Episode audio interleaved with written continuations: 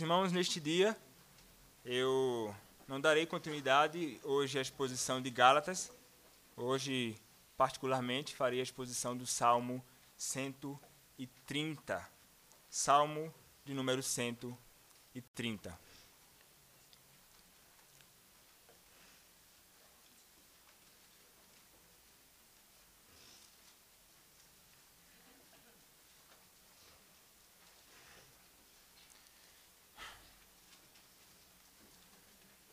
Assim diz a palavra do nosso Deus. Cântico de romagem. Das profundezas clamo a ti, Senhor. Escuta, Senhor, a minha voz. Estejam alertas os teus ouvidos às minhas súplicas. Se observares, Senhor, iniquidades, quem, Senhor, subsistirá? Contigo, porém, está o perdão, para que te temam. Aguardo o Senhor, a minha alma o aguarda, eu espero na sua palavra. A minha alma anseia pelo Senhor, mais do que os guardas pelo romper da manhã, mais do que os guardas pelo romper da manhã. Espera, ó Israel, no Senhor, pois no Senhor há misericórdia, nele copiosa redenção. É ele quem redime a Israel de todas as suas iniquidades. Pai bendito, Deus bondoso, nós te agradecemos, ó Pai, pelo privilégio de estarmos aqui neste dia, reunidos como teu povo, para o teu santo culto.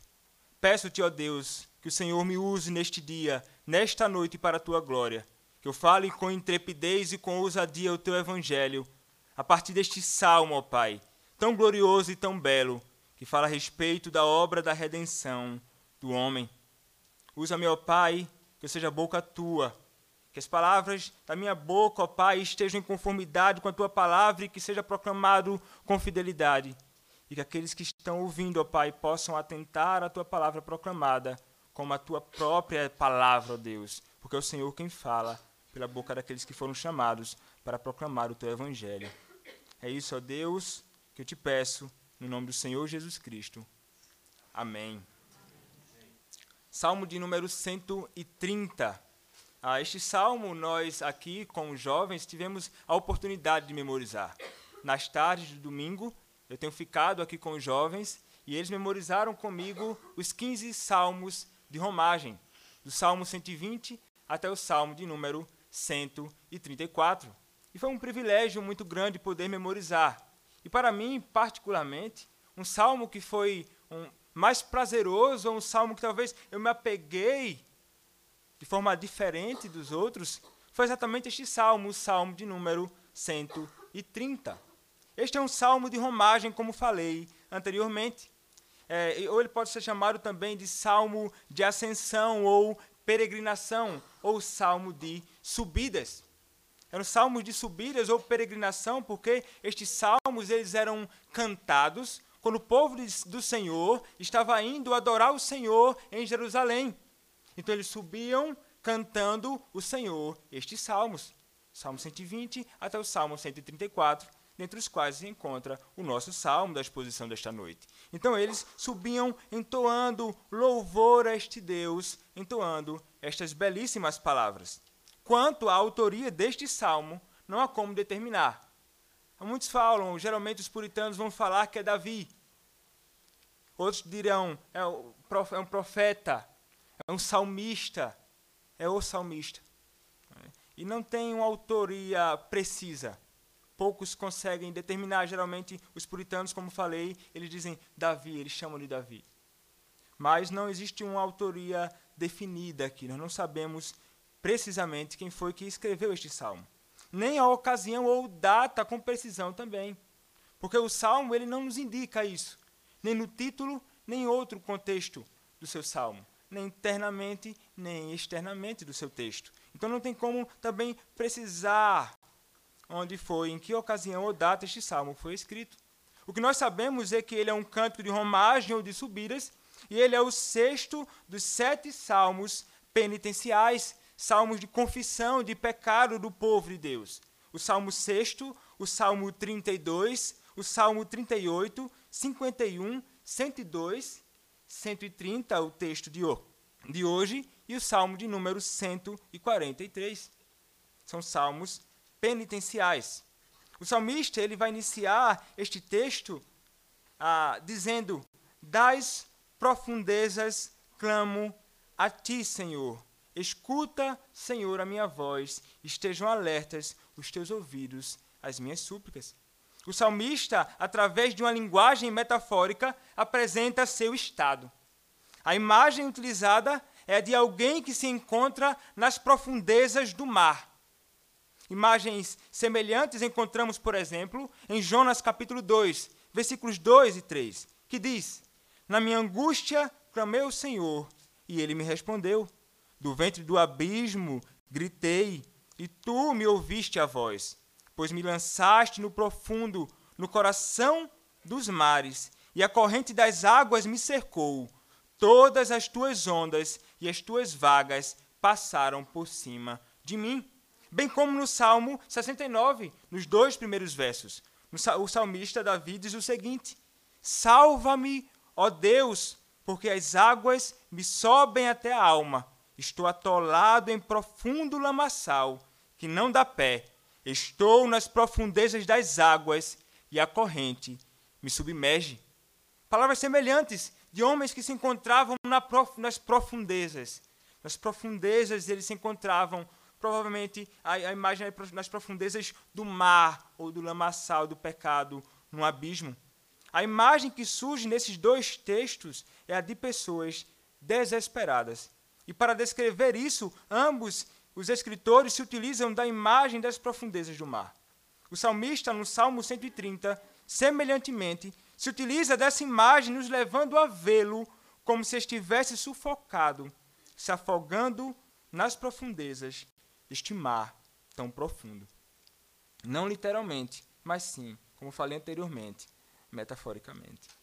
Ele utiliza essa imagem para descrever o estado da sua alma, pois sentia-se num estado de afogamento na culpa ocasionada, provavelmente por algum pecado que ele cometeu, alguma transgressão que ele cometeu contra a lei do Senhor que é santo. E este, esta culpa do pecado o levou a estas profundezas. Ele estava perturbado com isso. Isso o angustiou demais a ponto de colocá-lo neste estado tão difícil. Ele cometeu um pecado contra o Senhor e ele se sente culpado. Por esse motivo, ele inicia o salmo com essas palavras tão dramáticas: Das profundezas clamo a ti, Senhor. Escuta, Senhor, a minha voz, estejam alertas os teus ouvidos, as minhas súplicas, as minhas súplicas por misericórdia. Nesses primeiros versos, o estado dele é ainda mais intensificado pelos verbos que o salmista utiliza para descrever sua angústia, a saber, clamo, escuta a voz da minha súplica. Ele clama, suplica por misericórdia em resposta às suas orações, em resposta ao seu clamor a este Deus que é soberano e que o criou. Sua súplica por misericórdia ecoa de modo interessante a bênção araônica, segundo o, o doutor o Palmer Robertson, no seu livro Fluxo dos Salmos. É precisamente as seguintes palavras da bênção araônica que encontramos aqui, quando o salmista diz: é, Na minha angústia clamo ao Senhor. Das profundezas clamo a ti, Senhor, escuta, Senhor, a minha voz, estejam alertas os teus ouvidos, as minhas súplicas por misericórdia é precisamente as seguintes palavras de Números capítulo 6, versículo 25, que é a bênção araônica, que diz: E tenha misericórdia de ti. Vocês podem abrir comigo em Números capítulo 6, versículo 25.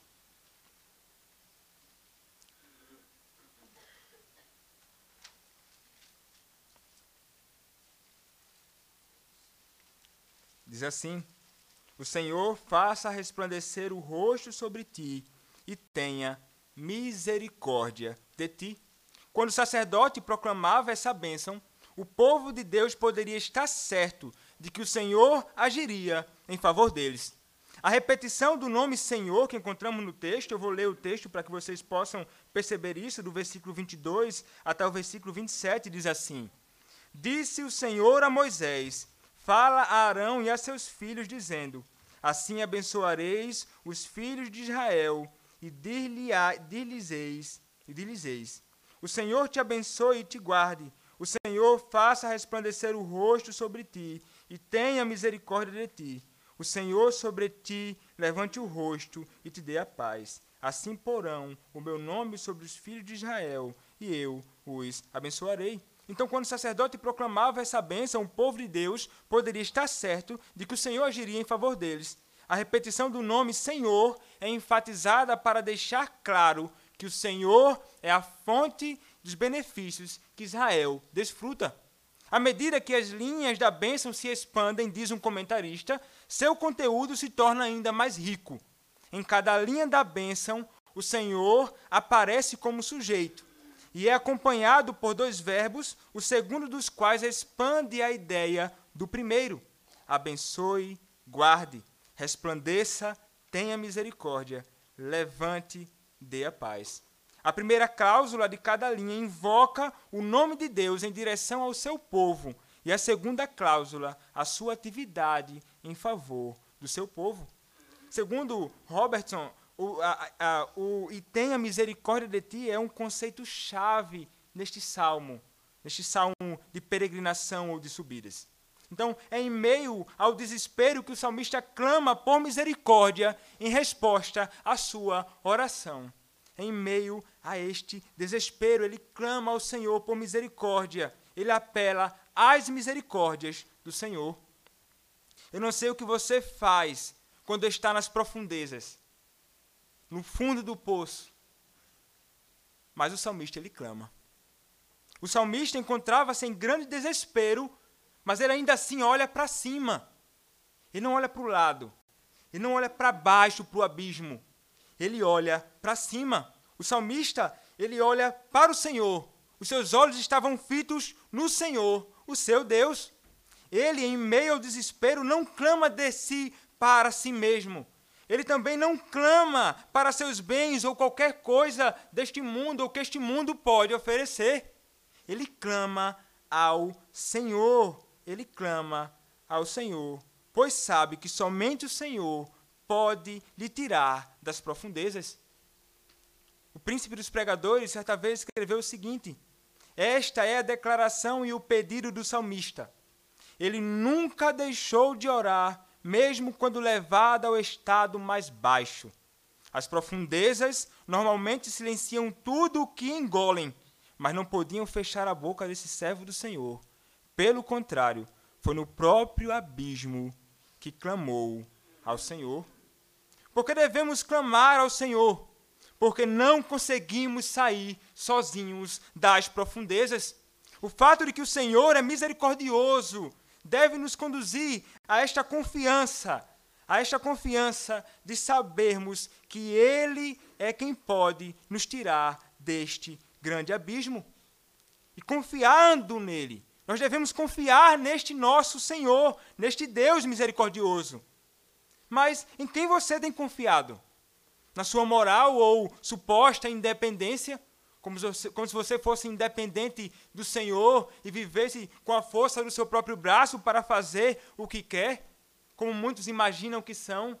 São homens independentes e eles são superpoderosos. Do Senhor eles não precisam. Eles conseguem andar de modo independente, eles conseguem sair de qualquer situação, a mais adversa que ele estiver envolvido, ele consegue fazer isso. Você está nas profundezas? Quão profunda é sua situação? Imagine, eu não sei o que é que você tem experimentado. Eu não, eu, não, eu não sei o que é que você, qual a profundidade da angústia ou dos problemas e dilemas que você enfrenta. Eu não faço ideia. Posso conhecer de alguns irmãos ou outros, mas não de todos os irmãos. Mas nós devemos saber que não há profundeza neste mundo da qual Deus não possa nos tirar. Somente em Deus, em Deus encontramos o verdadeiro socorro. E era exatamente isso que o salmista sabia. Porque ele clama ao Senhor. Porque ele sabe que no Senhor ele encontrará socorro. Porque ele clama ao Senhor. Porque ele sabe que no Senhor ele encontrará o resgate dele deste tão profundo e terrível, desta tão profunda e terrível situação. Mas o texto continua. E no versículo 3, ele diz: se observares, Senhor, iniquidades, quem, Senhor, subsistirá? A expressão aqui ela poderia ser colocada da seguinte forma: se espreitares ou se observares ou se listares minuciosamente os pecados, quem, Senhor, subsistirá? É interessante notar que na primeira parte deste verso, o salmista se dirige a Deus chamando-o de Senhor, Yahvé, aqui o nome pactual de Deus, que aponta para a sua eternidade e imortalidade. Mas na segunda parte ele se dirige a Deus chamando-o de Senhor Adonai, o que aponta para a sua autoridade e soberania, enfatizando que Deus está sobre todos e que ele julga a todos. Deus vê e julga todas as nossas iniquidades. Ele não os deixa ou não as deixa sem punição. E é exatamente diante deste Deus que ele se coloca, é exatamente deste, diante deste Deus que ele está. Por esse motivo, ele faz esta pergunta. É exatamente isso que faz o salmista reconhecer toda a sua miséria. Pois, além de não poder escapar dos olhos do Senhor, ele também reconhece os atributos de Deus, os quais potencializam ainda mais as suas ações contra aqueles que pecam contra ele. O conhecimento deste Deus grandioso e dos seus atributos o conduziu a reconhecer a sua miséria. O conhecimento de Deus o conduziu a reconhecer a sua miséria. Ele também ele, ele reconhece tudo isso. O culpado, ainda clamando ao Senhor, revela através desta pergunta retórica a santidade e a justiça de Deus. A expressão poderia ser colocada da seguinte forma: se espreitares ou se listares minuciosamente os pecados, Senhor, quem, Senhor, permanecerá de pé diante de ti? Quem, Senhor, permanecerá de pé diante do teu tribunal? Expressão semelhante encontramos no Salmo 1, no versículo 5, no, no qual o salmista diz: Por isso os perversos não prevalecerão no juízo. A ideia é que eles, aqueles que não são eleitos de Deus, não permanecerão de pé no dia do juízo do Senhor. No dia do juízo do Senhor, homem algum permanecerá de pé diante dele, com as suas próprias obras, com a sua própria justiça. É como se o salmista se visse num tribunal diante de um juiz santíssimo e justíssimo, justíssimo. Por esse motivo sabe que de maneira alguma seria justificado se o Senhor levasse em conta seus pecados minuciosamente. Ele está diante da santidade e da justiça de Deus, pois é exatamente esses atributos que se manifestam aqui. A reação não poderia ser diferente, meus irmãos. A reação não poderia ser outra. A santidade de Deus, ela é expressa na sua pureza perfeita, como diz Levítico capítulo 11, versículo 44. Eu sou o Senhor, vosso Deus. Portanto, vós vos consagreis e sereis santos, porque eu sou santo. E nele há justiça perfeita. Neste Senhor há justiça perfeita, como diz o Salmo 145, versículo 17. Uma parte dele diz: Justo é o Senhor em todos os seus caminhos. É segundo a sua justiça que ele concede a cada um o que merecem. Porque ele é este Deus justo, ele concede a cada homem o que cada um merece. A santidade de Deus não permitirá, portanto, que ele faça algo que não seja justo. Ele vai dar aquilo que cada um merece, porque ele é um Deus justo. E a sua santidade não permitirá que ele faça algo contrário ao seu caráter ou algo contrário ao que ele é. Se ele é um Deus justo e se ele é um Deus santo, ele fará todas as coisas de modo perfeito, reto, santo e justo. Tanto no que diz respeito a coisas materiais, como com respeito à salvação do homem. A justiça de Deus ela está unida à santificação, assim como todos os outros atributos estão unidos. Seus atributos estão inerentemente ligados à sua natureza, ao seu ser, ao que ele é. Ou melhor, seus atributos são o que ele é essencialmente: Deus como diz a pergunta 4 do breve catecismo. Deus é espírito infinito, eterno e imutável em seu ser, sabedoria, poder, santidade, justiça, bondade e verdade. Ele não é um atributo mais outro. Ele é tudo isso. Ele é tudo isso. O nosso Deus é tudo isso. Então ele, quando ele age em favor dos homens, ele age com a sua justiça e a sua santidade ali ligadas. Não se pode separar os seus atributos. Não se pode separar as suas ações do que ele é. Isso implica que nenhuma de suas ações ou manifestações podem ser consideradas como se apenas um de seus atributos estivessem ativamente sendo aplicados, por mais que um ou outro se faça mais evidente em determinadas ações, pois todos estão agindo ao mesmo tempo. Portanto, não é apenas a sua justiça que será executada aqui. Não é somente o Deus justo que o salmista se depara, se depara mas sim sua santíssima justiça. Sua santíssima justiça. Por assim, pois, pois assim como seus atributos não podem ser separados, suas ações não podem ser separadas do que ele é. O Catecismo de Heidelberg ainda nos ajuda no dia do Senhor 5, depois de tratar da queda e da miséria do homem, e de afirmar que Deus não deixará de exercer sua ira contra o pecado que nascemos, bem como contra o que cometemos hoje, ensina-nos o seguinte: pergunta 12 do Catecismo de Heidelberg, Dia do Senhor 5. Então, conforme o justo julgamento de Deus, merecemos castigo nesta vida e na futura. Como podemos escapar deste castigo e, de novo, ser aceitos por Deus em graça? Em graça? Resposta: Deus quer que sua justiça seja cumprida. Por isso, nós mesmos devemos satisfazer essa justiça ou uma outra pessoa por nós.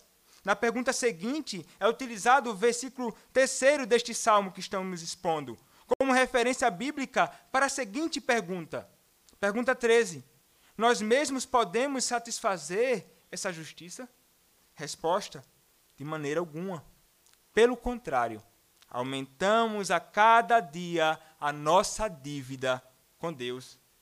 O salmista, ele sabe disso muito bem. Por esse motivo, reconhecendo a sua miséria, declara que jamais poderia permanecer de pé diante do Senhor.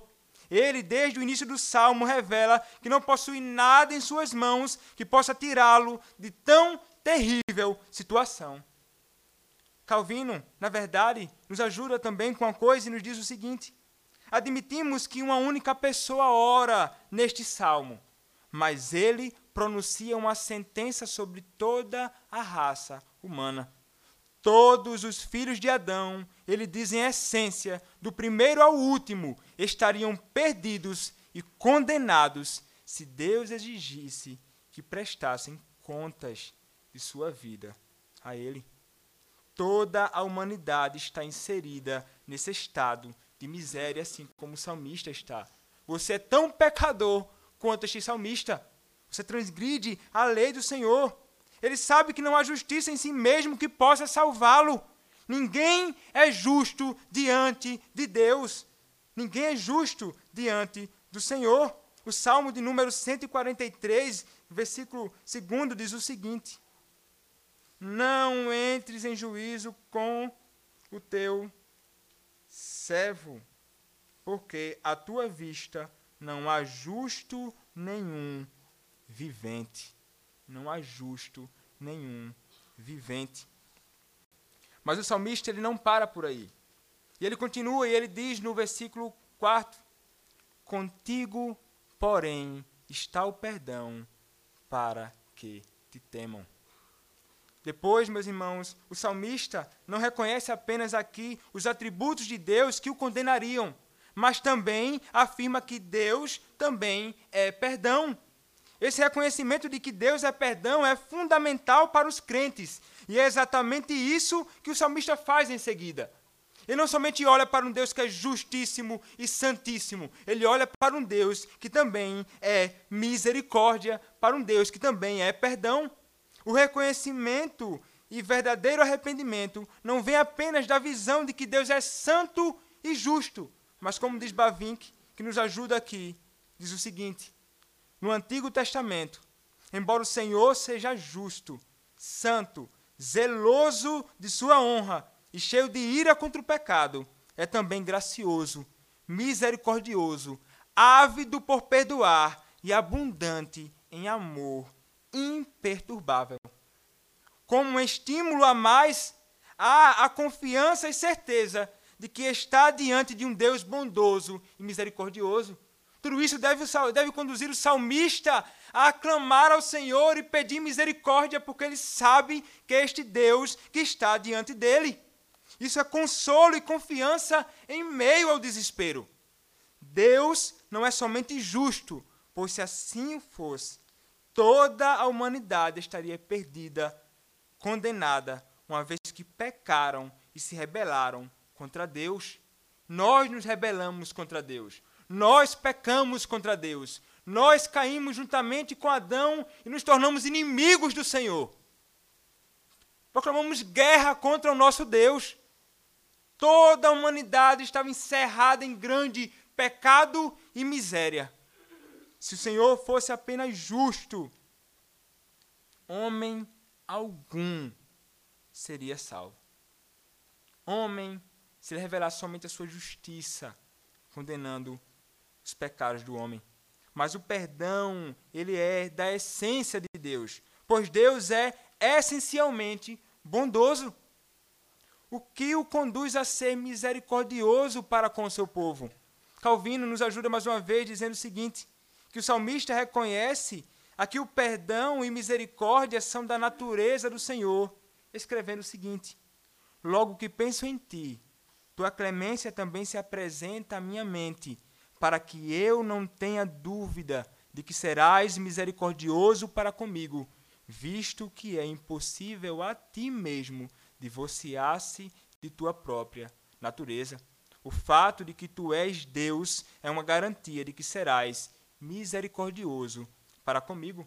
A palavra do Senhor diz também: Senhor, Senhor, Deus compassivo, clemente e longânimo e grande em misericórdia, em Êxodo capítulo 34, versículo 6.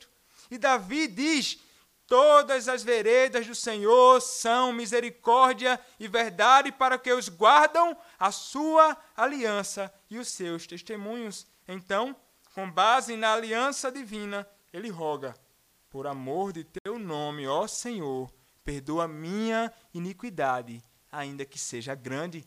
Salmo 25, versículos 10 e 11. O perdão dos pecados do homem é uma grande manifestação do amor de Deus uma grande manifestação da sua bondade, uma grande manifestação da sua graça, uma grande manifestação da sua misericórdia, abundante misericórdia.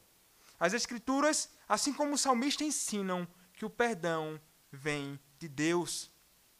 Ele é perdão. É uma ação que acontece de cima para baixo. Por esse motivo, o perdão dos pecados só pode ser encontrado nele, não em nenhum outro lugar. Os homens inventam diversas coisas, muitos meios para perdoar os seus pecados, para abafar os seus pecados. Muitos e muitos meios. Poderia passar a noite inteira falando aqui sobre esse, esse, esse engano de muitos homens. Mas, meus irmãos, não existe possibilidade do homem ter seus pecados perdoados se não for pelo próprio Senhor o clamor é dirigido a Deus, porque, em primeiro lugar, o pecado fora cometido contra ele. Ele poderia dizer as seguintes palavras a Davi, de Davi, o salmista poderia dizer: Pequei contra ti, contra ti somente, e fiz o que é mal perante os teus olhos, de maneira que serás tido por justo no teu falar e puro no teu julgar. O clamor também, em segundo lugar, é dirigido a Deus, porque ele sabe que somente o Senhor tem poder para perdoar os pecados do homem. Foi o Deus que foi ofendido, mas é este mesmo Deus e somente Ele que pode perdoar os pecados do homem, os seus pecados.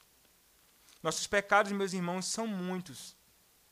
Se o Senhor os contasse minuciosamente, você poderia gritar: Ai de mim, eu estou condenado. Esse seria o seu grito.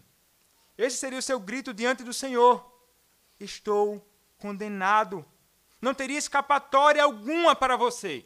A quem você recorreria? Quem seria seu advogado contra esse juiz santo e justo? Quem o defenderia diante desse santo juiz? Não tem quem o defenda. Você, com as suas próprias forças, você não conseguirá. Não tem, meus irmãos. O que você teria em suas mãos para apresentar diante do santo e justo juiz? Não há nada em nós que nos justifique diante de Deus. Mas não podemos nos afundar cada vez mais no pecado ou na culpa do pecado quando estamos conscientes dessa verdade. Nós não podemos nos afundar na culpa e, nos, e ficar lá nos afundando cada vez mais. O salmista se sentia culpado, por esse motivo escreveu essas coisas. Com frequência, eu e você nos sentimos exatamente como ele. Exatamente como o salmista. Desejamos fugir do Senhor, nos esconder, porque nos sentimos imundos. Porque nos sentimos imundos.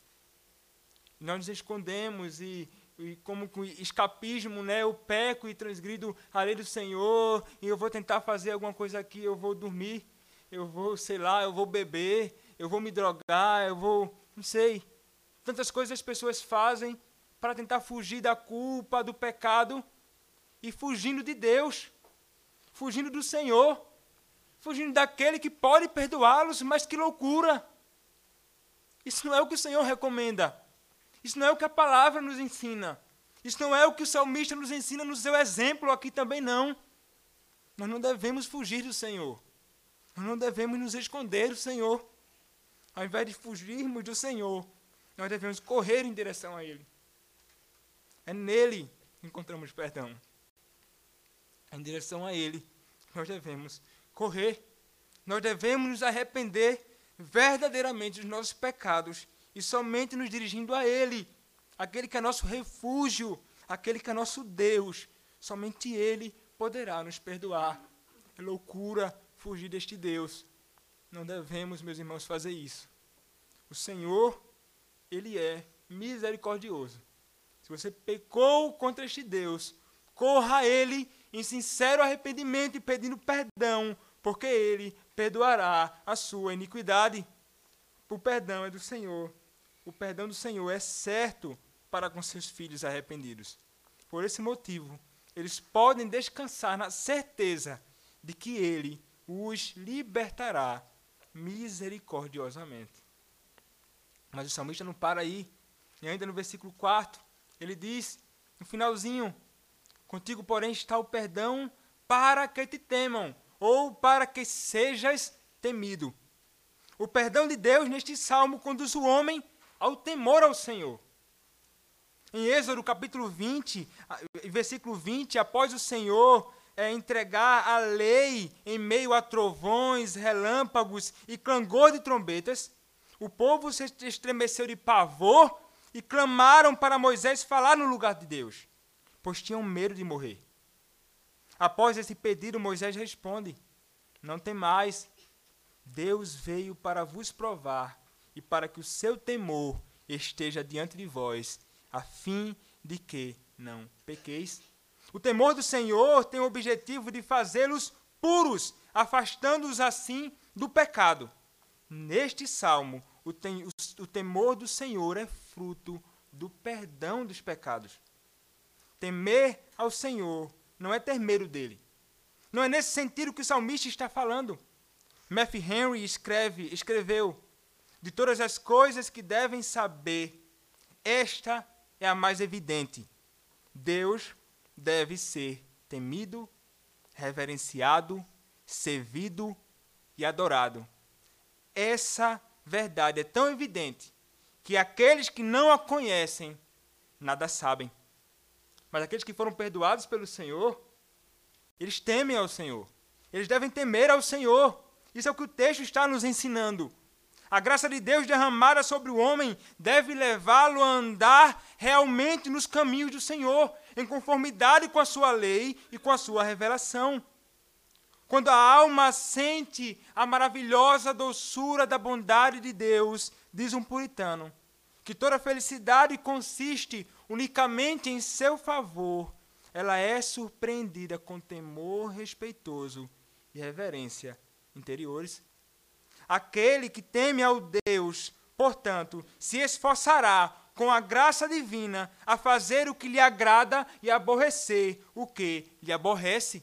O temor do Senhor nos conduz a isso. Aborrecer o que o Senhor aborrece e amar aquilo que ele ama. O amor de Deus, bem como a gratidão pelo perdão concedido, conduzirá o crente ao temor. O perdão e misericórdia de Deus não deve nos conduzir à libertinagem, como imaginam alguns.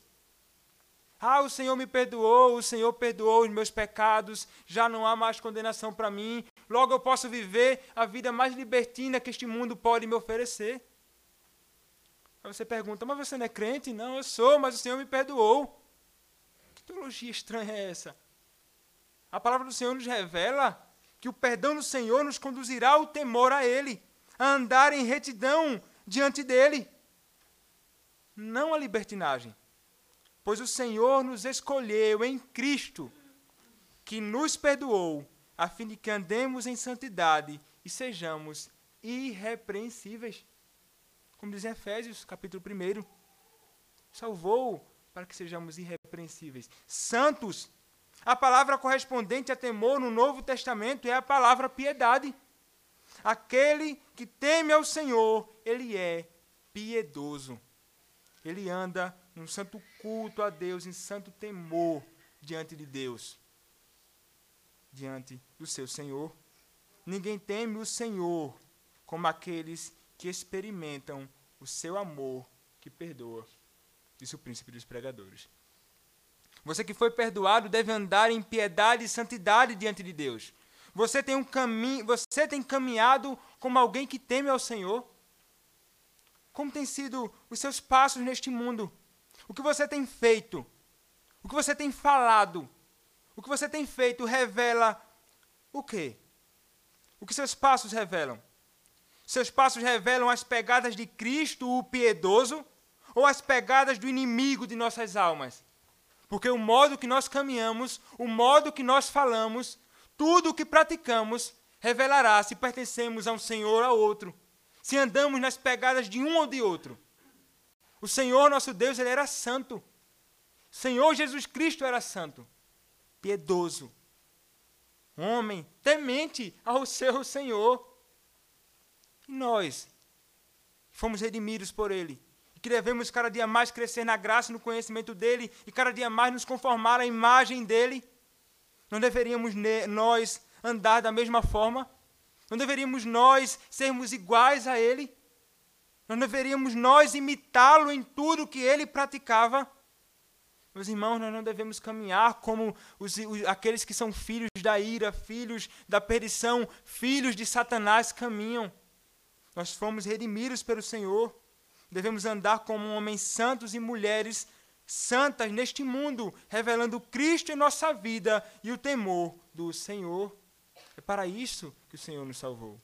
O Senhor nos chamou para sermos santos e para andarmos em temor diante dele. O salmista ainda continua, e no versículo 5 ele vai dizer: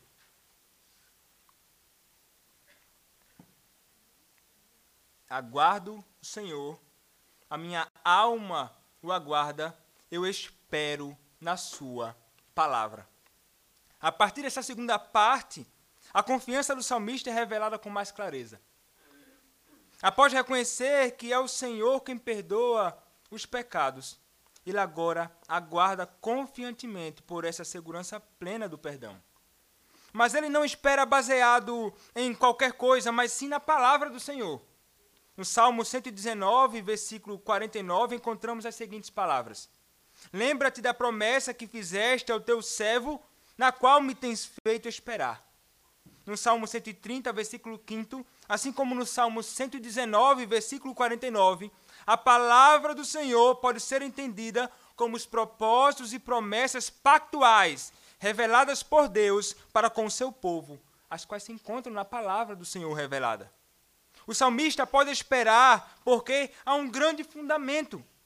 Pois, como diz certo comentarista, o saltério enfatiza a graça de Deus em perdoar e restaurar um povo pactual no momento de erro. Assim, um salmista pode dizer a Deus: Foste para comigo, para com Israel, um Deus perdoador, ainda que puniste seus malfeitos. Salmo 99, versículo 8. Isto constituía, constituía simplesmente uma reafirmação da declaração que Deus fizera de si mesmo quando proclamou seu próprio nome a Moisés por ocasião da segunda doação das tábuas de pedra. Longânimo ele é, misericordioso. As promessas de perdão, como reveladas na Escritura, são a garantia do perdão dos pecados do povo. Por esse motivo, o salmista pode aguardar com plena segurança com plena segurança no Senhor, porque é este Senhor que fala na Escritura. Lembremos, este Deus que fala, ele é justo, ele é santo e ele é verdadeiro. Tudo que ele diz está ligado ao que ele é. Se o Senhor falou estas coisas para o seu povo e o perdão prometeu para eles quando transgredirem a sua lei, o que é que o seu povo deve fazer? O seu povo deve confiar nele. O seu povo deve confiar na sua palavra. Calvino diz. Ele ainda diz que esperar pela palavra de Deus não deve ser uma atitude apenas do salmista, mas também de todos os filhos de Deus, os quais devem observar duas coisas. Em primeiro lugar, ele põe diante dele a palavra, para que dependam inteiramente dela. E em segundo lugar, os adverte que a fé é vã e ineficaz, se não estiver escudada também na paciência. Se a palavra de Deus nos diz algo, devemos aguardar, esperar, confiando nisso. É o próprio Senhor quem fala isso para nós através da Sua palavra. Não duvidemos dele. Se você duvida das promessas do Senhor, você está duvidando do próprio Deus. Você está, está colocando em, em xeque o seu caráter e o que ele é. Que abominação, que pecado terrível contra este nosso Deus. Nós não podemos fazer isso. As promessas do Senhor têm conduzido você à paciência. As palavras do Senhor e as suas promessas com respeito a você, para tirá-lo das suas aflições, pecados e outras misérias, têm conduzido você à paciência. O salmista espera pacientemente, mas enquanto, mas enquanto a você, podemos dizer o mesmo? Podemos dizer a mesma coisa? Por vezes oramos e clamamos ao Senhor, mas parece que ele não quer agir em nosso favor agora. Devemos entender que ele agirá em nosso favor quando ele quiser. Essa é a resposta. Quando é que Deus vai agir? Quando ele quiser. Ele vai agir quando ele quiser, ele é soberano, ele faz o que ele quer no momento que ele quiser. Nesse momento, o Senhor pode estar lhe deixando sem uma resposta imediata, para que possa ser mais paciente, para te ensinar a paciência, a aguardar nele. Marta e Maria queriam muito que o Senhor Jesus curasse o seu irmão, mas ele não foi curado e morreu. Não é porque o Senhor não lhe atende na ocasião que você acha que necessita que ele agirá. Ele ressuscitou Lázaro no tempo apropriado. O Senhor age em favor do seu povo. E ele age no tempo apropriado, no tempo que ele quiser, para resgatar os seus. Nós devemos, devemos aguardar pacientemente, esperando na Sua palavra revelada. É a Sua vontade para nós, a Sua santíssima vontade para nós. Ele sabe o que faz e quando fazer. Nós é que não sabemos o que estamos falando, muitas vezes. Nós é que não sabemos o que estamos falando. Nós devemos confiar na Sua palavra. Mas o salmista ele não para por aí. Ele continua dizendo, no sexto verso, ele diz: A minha alma anseia pelo Senhor mais do que os guardas pelo romper da manhã, mais do que os guardas pelo romper da manhã. Nesta segunda imagem, o salmista, através de uma comparação ou símile, se utiliza de algo que era muito comum em seu contexto, a saber, o serviço de homens como guardas das cidades. Ele utiliza, especial, ele se utiliza especialmente do sentimento nutrido pelo guarda de Jerusalém, ele, isto é, o guarda, ansiosamente aguardava pelo amanhecer, a fim de descansar de seu trabalho cansativo e, e, perigoso, uma vez que existia a possibilidade de ataques de inimigos, de animais e tantas coisas terríveis que poderiam acontecer. O salmista ele utiliza a imagem do guarda que anseia pelo romper da manhã e aplica esse anseio a esse anseio que ele nutria pelo Senhor. E esse é um pouco o que é isso de esperar a madrugada para você largar. Nunca trabalhei com segurança, não. Você olha, talvez olha assim, rapaz, o que, é que esse menino vai, vai proteger a casa de quem ou o estabelecimento de quem? Mas eu trabalhei numa empresa de segurança eletrônica e monitorava, e trabalhava das sete da noite às sete da manhã. E se tinha uma coisa que eu desejava, era que desse sete horas da manhã para eu largar para ir para casa. Estava cansado, angústia, infeliz lá, e queria ir para casa descansar. Mas aqui, eles estavam ali, expostos a um perigo muito maior. E o salmista ele vai utilizar esta imagem, a imagem deste homem que está ansioso para largar do seu trabalho. A repetição nesse verso é um recurso linguístico, que é utilizado para reforçar o anseio do salmista pelo perdão. Esta repetição serve para isto, para dar ênfase, o desejo dele pelo perdão. Ele nutria grande certeza e expectativa pelo perdão do Senhor aqui. Ele tinha certeza de que o Senhor é Deus perdoador e que o Senhor agiria em seu favor. Mas ele estava ali ansioso por isso, ansiando por isso, aguardando e ansiando o Senhor. Para ele, o perdão e socorro do Senhor eram tão certos quanto o raiar de um novo dia. Ele estava certo disso. Por que um sambista anseia? Ele anseia pelo Senhor. Ele não anseia pelas coisas desta terra. O alvo seu e os seus olhos não estão fitos nas coisas desta terra, mas no Senhor. É Ele que ele anseia. Não é um anseio aqui pecaminoso, como muitas vezes nutrimos por tantas coisas neste mundo. Há muitos anseios em nosso coração, mas poucas vezes esses anseios estão destinados ao Senhor, têm o Senhor como objeto. Mas o salmista que não, pois seu objeto e seu anseio é excelente. O seu anseio é pelo Senhor. Ele anseia pela ação de Deus em seu favor. Mas e quanto a nós, pelo que você tem ansiado? Devemos desejar ardentemente a ação do Senhor e pelo Senhor. Como o salmista nos ensina aqui, é por ele que nós devemos ansiar. Pelo nosso bendito Deus, pelo nosso bendito Senhor. E devemos desejá-lo mais do que qualquer coisa neste mundo. Pense nas coisas que você ama e deseja mais neste mundo. Saiba de uma coisa: Deus deve ser maior e mais desejável do que qualquer coisa neste mundo.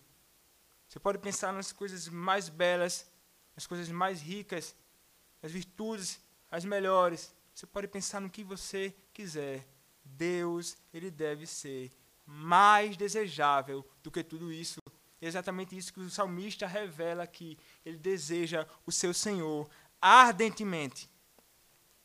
Os dois últimos versículos deste salmo diz o seguinte: Espere Israel no Senhor, pois no Senhor há misericórdia, nele copiosa redenção. É ele quem redime a Israel de todas as suas iniquidades. Ele agora não está mais tratando simplesmente dele. Ele agora se volta para o povo do Senhor. Ele agora, com imperativos, diz que o povo deve esperar pelo Senhor assim como ele espera. Ele é um exemplo para isso. Ele espera pelo Senhor, então ele se volta para o povo, para Israel, para o povo de Deus, e ele diz: esperem no Senhor. Por que motivo eles devem esperar no Senhor? Porque ele é misericordioso, como diz o texto, como a maioria de nossas Bíblias traduzem. Mas a palavra traduzida por misericórdia é, é a palavra hesed. Palavra essa que tem o sentido básico de lealdade ou fidelidade. Foi traduzido por misericórdia, mas o sentido básico dela é lealdade ou fidelidade. E pode ser traduzida por amor leal ou fiel, ou amor pactual, pois ambas as traduções fazem jus ao significado dessa palavra nesse contexto. No Salmo 136, o Hesed do Senhor é explorado de vários modos e cada linha desse salmo termina com seu Hesed permanece para sempre.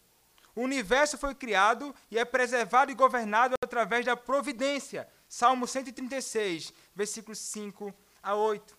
Do versículo 5 ao 8, diz assim: Aquele que tem entendimento fez os céus, porque a sua misericórdia dura para sempre. Aquele que estendeu a terra sobre as águas, porque a sua misericórdia dura para sempre. Aquele que fez os grandes luminares, porque a sua misericórdia dura para sempre. O sol para presidir o dia, porque a sua misericórdia dura para sempre. A lua e as estrelas para presidirem a noite, porque a sua misericórdia dura para sempre. O versículo 25 diz: E dá alimento a toda a carne, porque a sua misericórdia dura para sempre. O seu povo Israel foi tirado do Egito e passaram pelo deserto, e passaram pelo deserto a caminho da terra prometida, porque a misericórdia do Senhor dura para sempre, bem como a destruição dos seus inimigos não por causa da força do braço deles, mas sim por causa do resto do Senhor, do amor pactual, do amor fiel de Deus para com o seu povo. Para com o seu povo.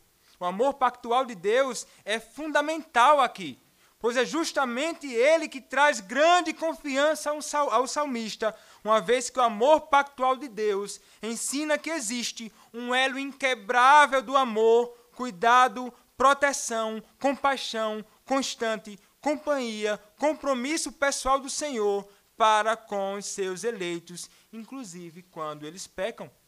Determinado doutor em teologia, escrevendo num artigo, disse o seguinte: escreveu o seguinte: Mesmo quando seu povo pecar contra ele e enfrentar as consequências do seu pecado, eles ainda podem apelar para o resto do Senhor como o escritor de Lamentações faz no meio da destruição de Jerusalém, em 586 a.C.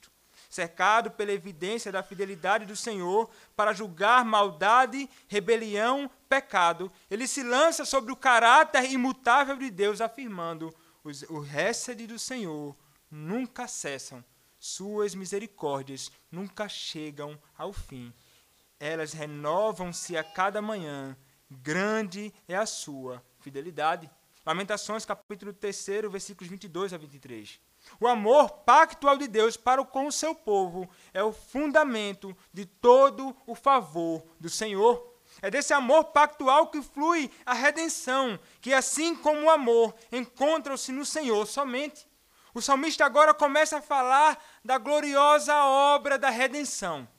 Redenção significa readquirir algo através do pagamento de um preço ou substituição, a fim de satisfazer as exigências do resgate.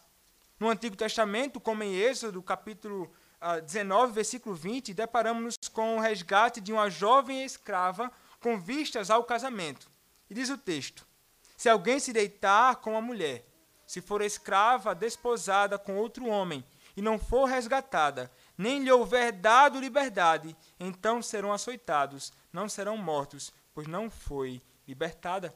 A raiz desta palavra também é empregada em referência ao resgate da vida de algum condenado. A morte, como em 1 Samuel, capítulo 14, versículo 45, em que Jonatas foi resgatado pelo povo de Israel. Na Páscoa, o povo de Deus também tinha uma ideia da redenção um vislumbre do que seria isso, pois a palavra diz: porque a vida da carne está no sangue. Eu vos tenho dado sobre o altar para fazer expiação pela vossa alma, porquanto é o sangue que fará expiação em virtude da vida. Levítico capítulo 17, versículo 11. No salmo, ou no, no texto que temos diante de nós, nos versículos 7 e 8, é a primeira vez que a palavra resgate na Bíblia aparece associada ao pecado. Aparece nesses outros contextos, mas relacionada ao pecado. É a primeira vez. Segundo um comentarista, embora o verbo hebraico redimir ocorra cerca de 60 vezes, o versículo 8 é o único lugar no Antigo Testamento em que ele é usado em associação com o pecado. Aqui, deparamos-nos com uma linguagem muito própria no contexto do Novo Testamento: redenção dos pecados.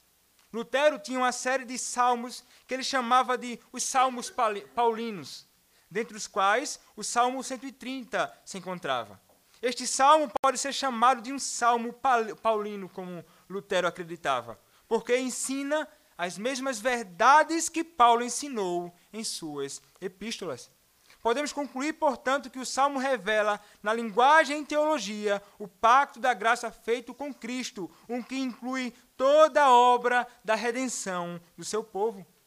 Cristo, como diz os padrões de Westminster, é o único redentor dos eleitos de Deus. O breve catecismo diz o seguinte: pergunta 21. Quem é o redentor dos eleitos de Deus? Resposta: O único redentor dos eleitos de Deus é o Senhor Jesus Cristo parte da resposta do breve catecismo. O salmista diz que nele, isto é, no Senhor, existe abundante redenção. Redenção de todas as iniquidades do povo eleito de Deus. A redenção, ela emana da livre graça de Deus para salvar pecadores indignos como nós. Abram a sua Bíblia em Romanos capítulo 3, versículos 23 a 25.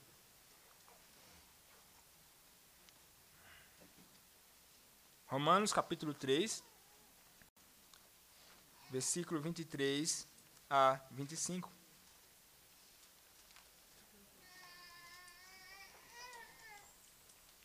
Diz assim: Pois todos pecaram e carecem da glória de Deus, sendo justificados gratuitamente por sua graça, mediante a redenção que há em Cristo Jesus, a quem Deus propôs no seu sangue como propiciação mediante a fé, para manifestar a sua justiça, por ter Deus, na sua tolerância, deixado impunes os pecados anteriormente cometidos. Em Efésios capítulo 1, versículo 7, o, Paulo, o apóstolo, ainda nos diz o seguinte: no, a, para a glória, a partir do versículo 6, para louvor da glória de sua graça que ele nos concedeu gratuitamente no amado, no qual temos a redenção pelo seu sangue, a remissão dos pecados, segundo a riqueza da sua graça.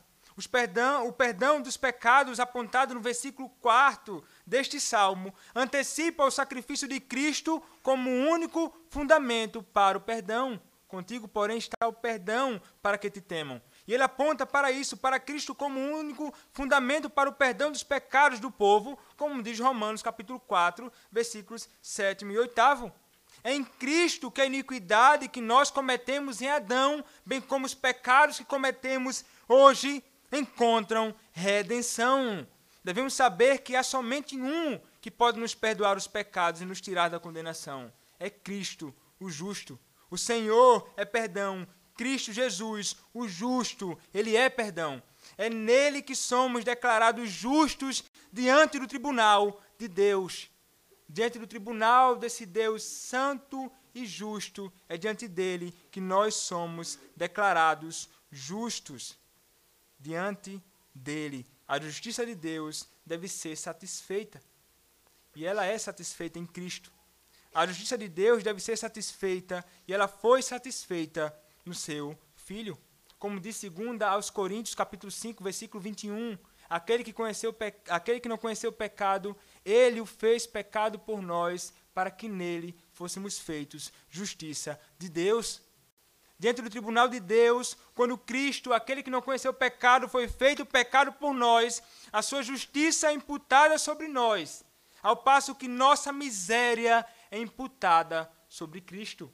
Toda a sua santa justiça é imputada sobre nós, pecadores miseráveis, e sobre ele cai toda a nossa miséria. Nele a justiça de Deus encontra satisfação. É nele que temos a expiação de nossos pecados, isto é, o perdão.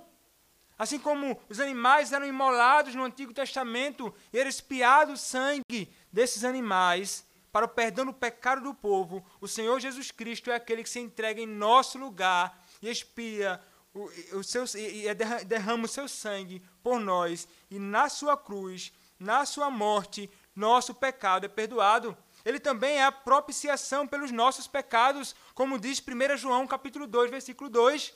Ele é a propiciação pelos nossos pecados. é sobre ele, que é a propiciação pelos nossos pecados, que a ira de Deus cai, assim como acontecia com a tampa do propiciatório nos sacrifícios do Antigo Testamento. A ira de Deus caía sobre aquilo. A ira de Deus cai sobre o seu filho. A ira de Deus cai sobre o nosso redentor, o que leva a gritar: Deus meu, Deus meu, por que me desamparaste? Foi a ira de Deus que caiu sobre ele. Por isso ele clama tão angustiado e com tanta dor naquela cruz: Deus meu, Deus meu, por que me desamparaste? Cristo foi até as profundezas não por causa de seus pecados, mas por causa dos nossos pecados.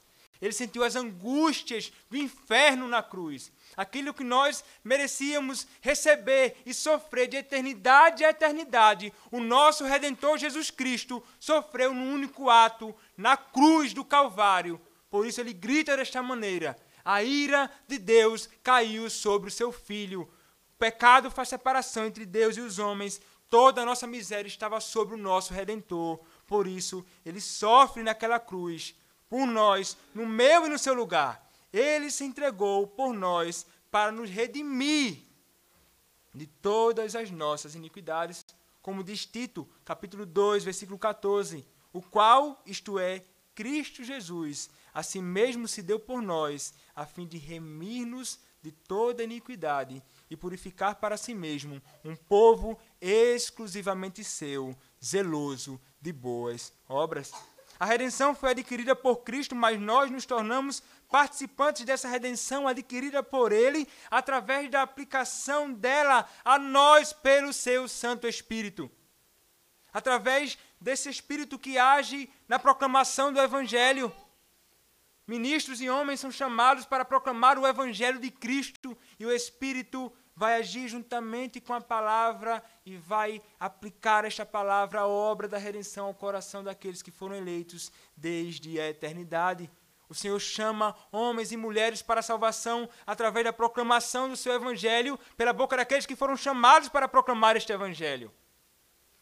E ele operando em nós a fé e unindo-nos a Cristo pela vocação eficaz, faz-nos receber todos os benefícios adquiridos por ele nesta vida, tais como justificação, adoção e santificação. Ainda sobre a remissão dos pecados, o reformador genebrino escreve: Sempre que Deus promete um alívio da punição, ele dá ao mesmo tempo certeza de que perdoará os pecados. Ou melhor, ao oferecer aos pecadores uma reconciliação gratuita, ele lhes promete perdão. Segundo esta opinião, o salmista afirma que ele redimirá a sua igreja, não do cativeiro babilônico, nem da tirania e opressão dos inimigos, nem da penúria, nem em suma de qualquer outro problema, e sim do pecado. Pois, enquanto Deus não perdoar os pecados dos homens, aos quais ele aflige, não é possível nutrir esperança de livramento. É preciso notar que, ainda que lemos de todas as iniquidades, para que os infelizes pecadores, embora se sintam culpados de muitas formas, não cessem de nutrir esperança de que Deus será misericordioso para com eles. Deus ele é misericordioso. Se o Senhor utilizasse todos os nossos pecados contra nós no tribunal, ninguém resistiria. Na verdade, o Senhor ele fará isso um dia. O Senhor ele virá como um grande juiz e, ele, e diante dele todos os homens estarão. E aqueles que não estão unidos a Cristo, os ímpios, eles não prevalecerão neste dia. Aqueles que não creem em Cristo como seu redentor, não prevalecerão neste dia. Você que não crê em Cristo, saiba nesta noite que estás nas profundezas do pecado que te condena para o inferno, e o Senhor te chama hoje Creia em Cristo como seu redentor, porque é o único meio para você estar livre da condenação eterna e do inferno. O Senhor te chama hoje e hoje é o momento oportuno para que você abandone as suas obras, para que você abandone o que você tem em suas mãos.